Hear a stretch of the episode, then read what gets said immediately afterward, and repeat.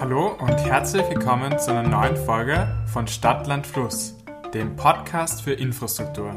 Heute dürfen wir Peter Katschola-Schmal als Gast begrüßen, den Direktor des Deutschen Architekturmuseums. Herr Schmal, vielen Dank, dass Sie sich die Zeit nehmen.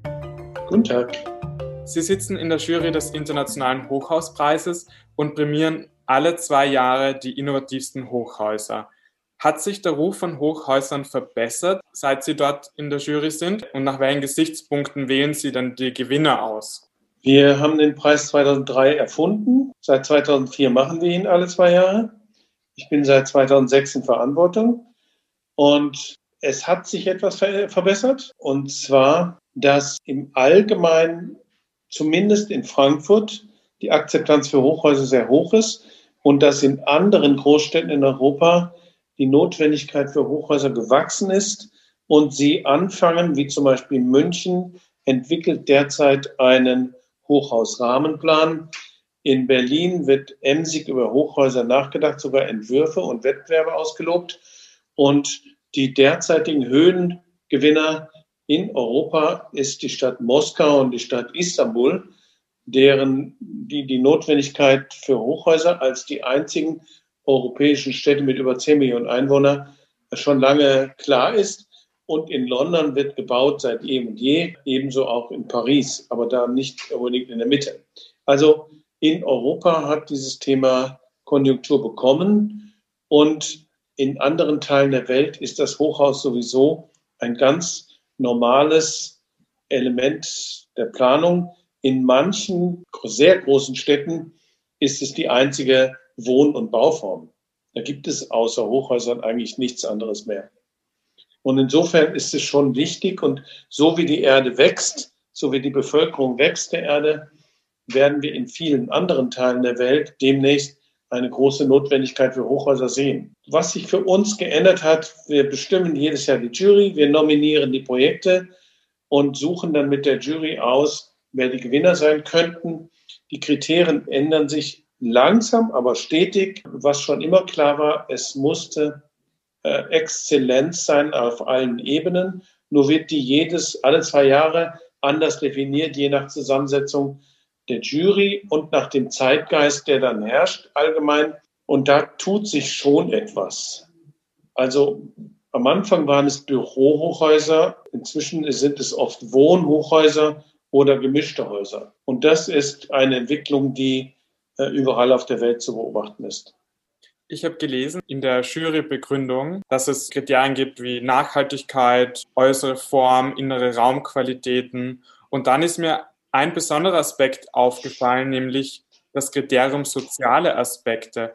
Was genau ist denn damit gemeint? Wir fragen uns in der Jury immer mehr, hat dieses Hochhausprojekt seiner Stadt, seiner Umgebung etwas zurückgegeben? Ist diese Gegend besser geworden mit dem Hochhaus, als sie es vorher ohne das Hochhaus war. Und das ist, also ist dieses Hochhaus ein guter Nachbar in der Stadt geworden.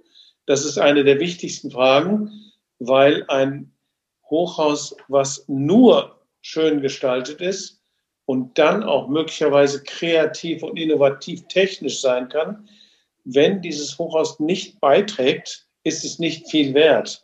Und wir haben zum Beispiel in vielen europäischen Städten, äh, gibt es die Möglichkeit, Hochhauswohnungen zu kaufen und sie dann aber nicht selber kaum zu verwenden. Also eine Anlage, eine Anlage an Betongold, die dazu führt, wenn das viele machen, dass dieser ganze Turm immer leer steht und deswegen als dunkles Gebäude im Winter der Stadt überhaupt nichts beiträgt und die Läden, die dort herum sind, werden keine Kundschaft haben. Das sind zum Beispiel Beiträge, die nicht förderlich sind. Da kann das Haus noch so gut entworfen sein und noch so innovativ technisch sein. Wenn es nicht zum Leben beiträgt, positiv beiträgt, dann wird es das nicht. Und wenn es, und das Wichtigste zum positiven Beitrag ist natürlich die ersten drei Geschosse. Was ist da an Leben drinne? Wie verbindet es sich mit dem Boden? Wie ist das mit dem öffentlichen Raum? In welche Beziehung tritt man zueinander? Äh, kann der davon profitieren? Und der, das ist ja für uns in der Jury am Ende die Diskussion, äh, was, wenn das Haus den Boden trifft, was hat die Stadt davon? Ist das ein guter Beitrag oder nicht? Das ist interessant, dass Sie das gerade erwähnen, die ersten drei Stockwerke, weil ich war einmal in Dubai und da gibt es ja diesen Bursch ähm, Al Arab oder den Khalifa heißt er heute? Halt, heißt er halt, okay. Und damals ähm, wollte ich da zu Fuß reingehen und ich habe, glaube ich, über die Tiefgarage gehen müssen, weil ich keinen Eingang gefunden habe. Ich habe den Weg des Autos nehmen müssen zu Fuß. Weil da niemand läuft. Äh, den hatten wir damals als, dem haben wir einen Sonderpreis für technische Innovation gegeben, weil es ein Jahrhundertprojekt ist und weil dieses Projekt allerlei Dinge geschafft hat, die vorher niemand geschafft hat und die die Gattung und die ganze Technik, die Bautechnik insgesamt weiter vorangebracht haben. Es ist ja auch etwas, was wirklich, wirklich nur alle paar Jahrzehnte finanziert wird und als, als Musterbeispiel äh, technischer Art sicherlich so etwas wie das Chrysler Building oder anderes. Also eine echte Großtat, die man auch als solche respektieren kann. Ähm, aber wenn Sie das so meinen, der, also für den örtlichen Zusammenhang, da sind Sie halt auf eine ungewöhnliche Weise, eine ortsunübliche Weise, haben Sie sich dem Gebäude genähert. Ja. Hätten Sie ein Taxi genommen, wäre die Sache einfacher geworden. Ich habe gesehen, eine der Finalisten, ein Turm, der Eden Tower in Singapur, der ist bei der Fassade begrünt. Da würde mich zum Beispiel interessieren, welche Rolle spielen denn Hochhäuser im Bezug auf den Klimawandel? In vielen Gegenden der Welt ist es die einzige Bauform. Insofern, zum Beispiel in Singapur. Insofern ist die Bauform die, Bau, die übliche Bauform und dieses Gebäude übertrifft ja sogar die singapurianischen Vorgaben, die sehr streng sind. Die Stadt Singapur hat ja das Ziel, die grünste Stadt überhaupt zu sein. Und mit ihrem, mit ihrem Motto A City in a Garden möchten sie klarstellen, dass sie eine 5-Millionen-Stadt sind, die aber für alle Einwohner ein sehr gesundes Klima vorhalten möchten und eine Vorreiterrolle als Symbol für asiatische Großstädte einnehmen möchten. Und deswegen haben sie neue Gesetze erfunden, die dazu führen, dass viele Altbauten abgerissen werden und dass man zum Beispiel noch mehr verdichtet, noch höher wird, aber dass alle Neubauten müssen mindestens 100 Prozent des Baugrundstücks an Grünfläche wieder zurückgeben, mindestens. Das heißt, Fassadengrün und Dachbegrünungen sind vorgeschriebene Pflicht. Und dieser Bau mit seinen sehr extravaganten Grünterrassen, Balkonen, die dazu führen, dass jede Wohnung ausgerüstet ist mit so viel Grün, dass die Bewohner dieser Wohnungen sehr davon profitieren, als würden sie im Park sein. Und eine Querlüftung ist möglich und sie erzeugen natürlich eine Menge Sauerstoff, sodass diese Wohnungen im Mikroklima sehr angenehm sein werden. Sie dämpfen den Lärm, sie halten den Staub. Also wer dort wohnt, wird sehr davon profitieren und die nähere Umgebung ja auch. Und warum hat er nicht gewonnen? Weil sozial betrachtet ein Gebäude, was 23 Parteien eine Wohnung bietet als Hochhaus, das sind eben nicht sehr viele Parteien. Mit anderen Worten, die 23 Parteien, die da wohnen, das ist die absolute Superelite. Und das ist als Vorbild nicht so einfach, das zu begründen, weil am oberen Ende der Fahnenstange kann man sich viel leisten. Da kann man sich natürlich auch den grünsten Park in der Luft leisten. Nur muss man das auch noch machen. Also die Architekten haben ein hervorragendes Projekt geschaffen. Heatherwick Architects. Aber als symbolhaftes Beispiel für die ganze Welt ist das nicht ganz so tragend. Ich finde es interessant, was Sie gesagt haben über, dass in Singapur das sozusagen Usus ist, möglichst grüne Hochhäuser zu bauen, also mit grüner Fassade. Jetzt interessiert es mich zu wissen, können Sie denn eigentlich kulturelle Unterschiede erkennen beim Bau von Hochhäusern? Folgen die einer eher einer globalen Logik oder einer lokalen? Beides. Bei diesen herausragenden Projekten, die wir so finden, sind es oft transnationale Teams, die daran arbeiten. Auch die Bauherren sind meistens keine kleinen lokalen Spieler, sondern internationale Projektentwickler. Aber der Ort bietet ja trotzdem sehr viele an, äh, Dinge, an denen man sich entweder reiben muss oder die, nach denen man gehorchen muss. Örtliche Baugesetze zum Beispiel. Oder örtliche Gepflegenschaften. Also der Gewinner dieses Jahr, der Nora Tornen in Stockholm von OMA Architekten, hat einige sehr internationale Ideen. Aber was uns erst aufgefallen ist, als wir in Stockholm waren, in Stockholm gibt es an Brücken vom Fluss in ein, in ein Stadtviertel oder von einem zum anderen Stadtviertel gibt es gerne die Idee des Doppelturmes als Tor. Das habe ich bestimmt fünfmal gesehen in Stockholm. Natürlich Größenordnung 15, 20 Stockwerke eher. Also so aus dem Anfang des 20. Jahrhunderts oder Mitte des 20. Jahrhunderts. Und da dachten wir sie an, das ist zum Beispiel die lokale Komponente, dass die Stadt einen Doppelturm wünschte zum Beginn eines neuen Wohnviertels, welches jetzt über Tausende von Wohnungen und der Uni-Erweiterung gerade im Moment errichtet wird. Dass man von der Stadtmitte aus sieht, da drüben gibt es ein neues, sehr großes Stadtviertel und es hat ein sehr großes Tor. Das hat die Stadt vorgegeben. Die Höhe und die, die Art und Weise dieses Tores hat die Stadt als Pflicht vorgegeben. Man könnte also sagen, dass die Architekten, die das geplant haben, es in Peking oder in Moskau anders gemacht hätten. Ja, abgesehen vom Klima und natürlich von den lokalen Bauvorschriften. In manchen Städten gibt es sehr andere lokale Bauvorschriften. In Deutschland gibt es die Bauvorschrift, dass die Arbeitsstättenverordnung vorsieht, dass jeder Arbeitsplatz genug Platz haben, äh, Sicht, genug Tageslichtanteil haben muss. Weswegen bei uns zum Beispiel in Bürohochhäusern die Breite des Grundrisses nicht wachsen kann, sondern sie ist beschränkt auf etwas, was mit dem Tageslichteinfall begründbar ist. Das führt dazu, dass die Grundrisse kleiner sind in Deutschland. Dann kommen die Brandschutzverordnungen und dann bekommt man etwas anderes als in Peking. Und so hat jedes Land seine Vorschriften, die natürlich extrem auf den Bau dann Einwirkungen haben. Oft ist es ja aber auch so, dass nicht nur das Land Vorschriften macht, sondern andere Institutionen. In Wien gibt es da ein Beispiel, da hätte am Heumarkt beim Altlaufverein ein Hochhaus gebaut werden sollen. Und die UNESCO war dagegen, oh. weil sozusagen das hat eine Sichtachse gestört, dieses Hochhaus. Richtig. Ja, es gibt, äh, es gibt ein gewisses natürliches Wachstum. Es gibt auch ein gewisses unnatürliches Wachstum, nämlich äh, bedingt durch äußere Einflüsse wie Kriege oder industrielle Entwicklungen entstehen ganz andere. Also London ist explodiert äh, mit der industriellen Entwicklung. Äh, das war dann kein natürliches, normales Wachstum mehr.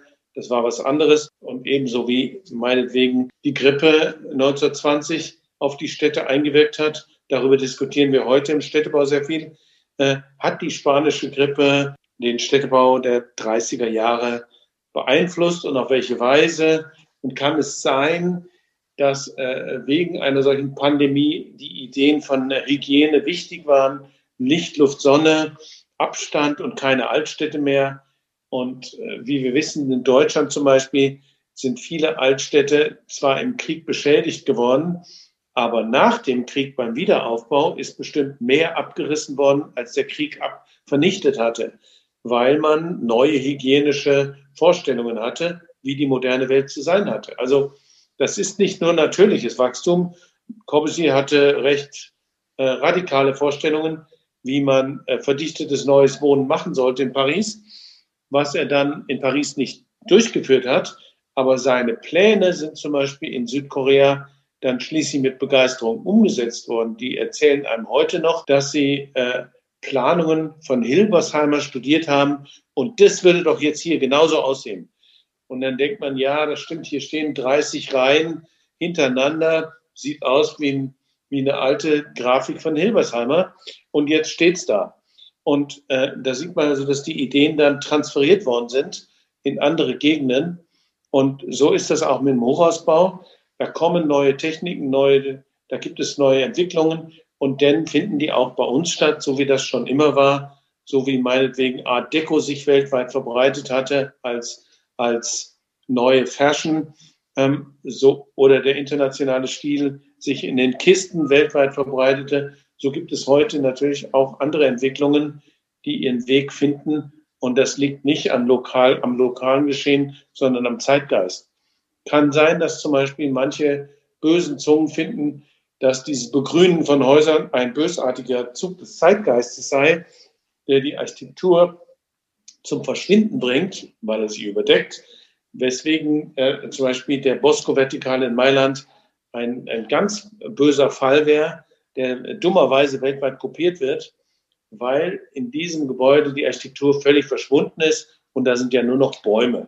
Deswegen wird von sehr vielen Architekten gerade dieses Projekt ordentlich in die Mangel genommen und, und gerne vernichtet in Kritiken. Aber weltweit wird es gerade kopiert von entweder von dem gleichen Büro oder von anderen, die ihm nacheifern und das vielleicht nicht ganz so gut hinbekommen. Architekten sind meist entsetzt, was der Bosco-Vertikale ausgelöst hat. Den hatten wir 2014 als Hochhauspreisgewinner. Wir haben sehr viel Prügel dafür bezogen. Ich bin aber der Meinung, dass das absolut ein Meilenstein der Entwicklung war, weil er gezeigt hat, dass eine Begrünung in Europa möglich ist in einem Hochhaus und nicht nur in Asien. Also in Südostasien, da kann man ja eigentlich einen Holzstab nehmen, in die, in die Erde stecken und der wächst wieder. Da kann man den Besen in die Erde stecken und der kriegt wieder, der kriegt wieder Triebe. Aber so ein freundliches Klima haben wir natürlich nicht. Aber dieser Bau hat gezeigt, es geht sogar bis über 100 Meter kann man ein Gebäude begrünen und dies auch noch halten über den Winter und es äh, wucher zuwuchern lassen mit Gebäudetechnik. Mailand ist eine der schmutzigsten Städte, was die Luft angeht. Es gibt kaum Grün. Und äh, in diesem Projekt wird gezeigt, dass dieses Gebäude seiner Umgebung mehr zurückgibt, als es nimmt. Also dieses Gebäude versorgt seine unmittelbare Umgebung mit Sauerstoff, bindet den Staub, der dann auch verschwunden ist und senkt den Lärm nicht nur für die Menschen, die da drin wohnen, weil er nämlich auch nicht mehr reflektiert. Das heißt also, dieses Gebäude hat nicht nur für die unmittelbaren Bewohner große Vorteile, sondern auch für die nähere Umgebung. Und das ist ähm, bemerkenswert.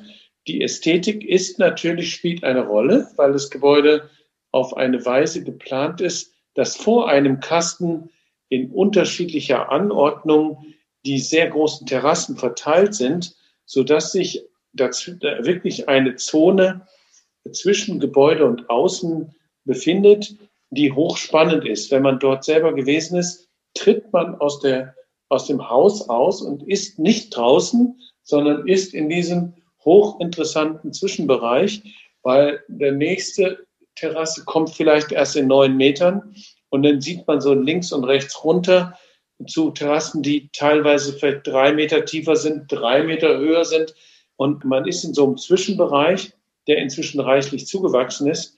Und man ist nicht richtig draußen, man ist in der Zwischenwelt und die ist hochspannend. Also das ist ein ganz großer Beitrag, der dort geschafft wurde. Und der ist auch wissenschaftlich begleitet von der Universität, der ist von ARUP wissenschaftlich begleitet. Erwiesenermaßen äh, wurde belegt, wie viel jetzt äh, dort Positives stattfindet für das Umfeld, abgesehen dann von Tieren, also äh, Insekten und, und natürlich Vögeln und so weiter, die das Ganze bevölkern und dafür einiges an Mikroleben äh, an dieser Stelle, was sonst nicht gewesen wäre, sorgen können. Können Sie eine Tendenz erkennen, dass das in Zukunft öfter der Fall sein wird? Weil wenn man auf sonst nach London sieht und in die und nach Frankfurt, das ist bis jetzt noch nicht gut begrünt. Das war ein Luxusbeispiel, das stimmt, was aber nicht gegen das Projekt stimmt. Die Städte selber müssen handeln. Die Stadt Melbourne und die Stadt Stuttgart haben Gesetze erlassen. In Stuttgart zum Beispiel gibt es ein neues Gesetz. Neubauten müssen 30 Prozent äh, der Fassade begrünen. Müssen. Und dann wird es einfach, wenn die Gesetze mal da sind, dann sagen die Entwickler und die Investoren, das, ist einfach der Preis. Ne? Also an dieser Stelle, ja, da muss man so und so viel Parkplätze haben und so und so viel Begrünung und so und so wie dies und so und so wie das. Dann wird das alles eingepreist. Das ist ganz normal. Und dann macht man es halt. Und deshalb ist es notwendig, dass die Städte selber die Vorgaben machen. In Europa wird jetzt in nächster Zeit, wird es Gesetze geben, nach denen Investitionen Nachhaltigkeitskriterien erfüllen bei den Banken. Das heißt, eine Bank, da gibt es dann irgendwelche Standards und und dann werden, dann heißt es, das ist eine nachhaltige Investition. Und dann wird die Bank definieren, wir investieren nicht mehr in nicht nachhaltige Titel. Und dann werden die Pensionsfonds sagen, wir legen unser Geld nur noch in nachhaltigkeitszertifizierte Investitionen an. Und dann stellt sich die Frage, ist Ihr Projekt nicht zertifiziert? Ja, dann können wir es leider nicht finanzieren. Und schon wird jeder äh, sagen, ja, ja, dann müssen wir es halt zertifizieren. Was muss man denn dafür tun? Ja, das ist ein Nachhaltigkeitszertifikat. Da muss das und das und das und das erledigt sein. Und dann sagen die alle, ja, dann machen wir das halt, wenn wir dann den Siegel kriegen. Also, wenn die Gelder definiert werden nach solchen Kriterien, dann verändert das unglaublich viel. Und ich habe gehört, die Schweizer Banken, jemand von der Schweizer Bank hat mir erzählt, dass sie dabei sind, äh, in etwa einem Jahr ihr gesamtes Portfolio, ihre gesamte Investitionen werden nach Nachhaltigkeitskriterien bestimmt werden. Und das wird in der Schweiz gesetzt werden und wir bereiten uns vor. Das heißt, wir stoßen Dinge ab, die das nicht erfüllen können und wir werden in Zukunft darauf achten.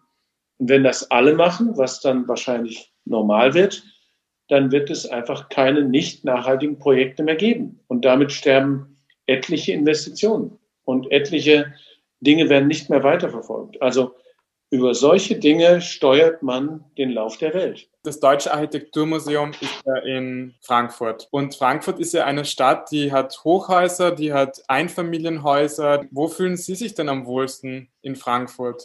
Also hier wohnen nur wenige im Hochhaus. Das sind entweder die armen Schweine äh, oder die Reichen. Äh, es gibt die Luxuswohnungen in Hochhäusern und ist aus den neueren Zeiten und es gibt die Sozialbauwohnungen von früher. Ich wohne in einem, zum Beispiel in einem sechsgeschossigen, neu, relativen Neubau mit Laubengang. Wohne da sehr gerne, weil ich im ersten Stock wohne, auf einem Supermarkt und mein, eine Terrasse auf dem Supermarktdach habe, was wunderbar ist mitten in der Stadt. Ich wohne sehr gerne mitten in der Stadt. Die Luft ist nicht so gut, aber ich bin zu Fuß überall. Ich bin mit dem Fahrrad in sechs Minuten zu Hause vom Museum, wo ich jetzt gerade sitze. Und in Corona hat sich gezeigt, dass die Terrasse super ist, dass das mitten in der Stadt super ist. Ich bin schon seit März nicht mehr äh, in öffentlichen Mitteln unterwegs gewesen, zu Fuß und mit dem Fahrrad, weil es auch so nah ist. Das, das ist ziemlich gut. Das war eine neue Folge von Stadtland Fluss, dem Podcast für Infrastruktur. Wir freuen uns, wenn Sie das nächste Mal wieder reinhören und wünschen Ihnen eine schöne und erfolgreiche Woche. Und guten Tag noch.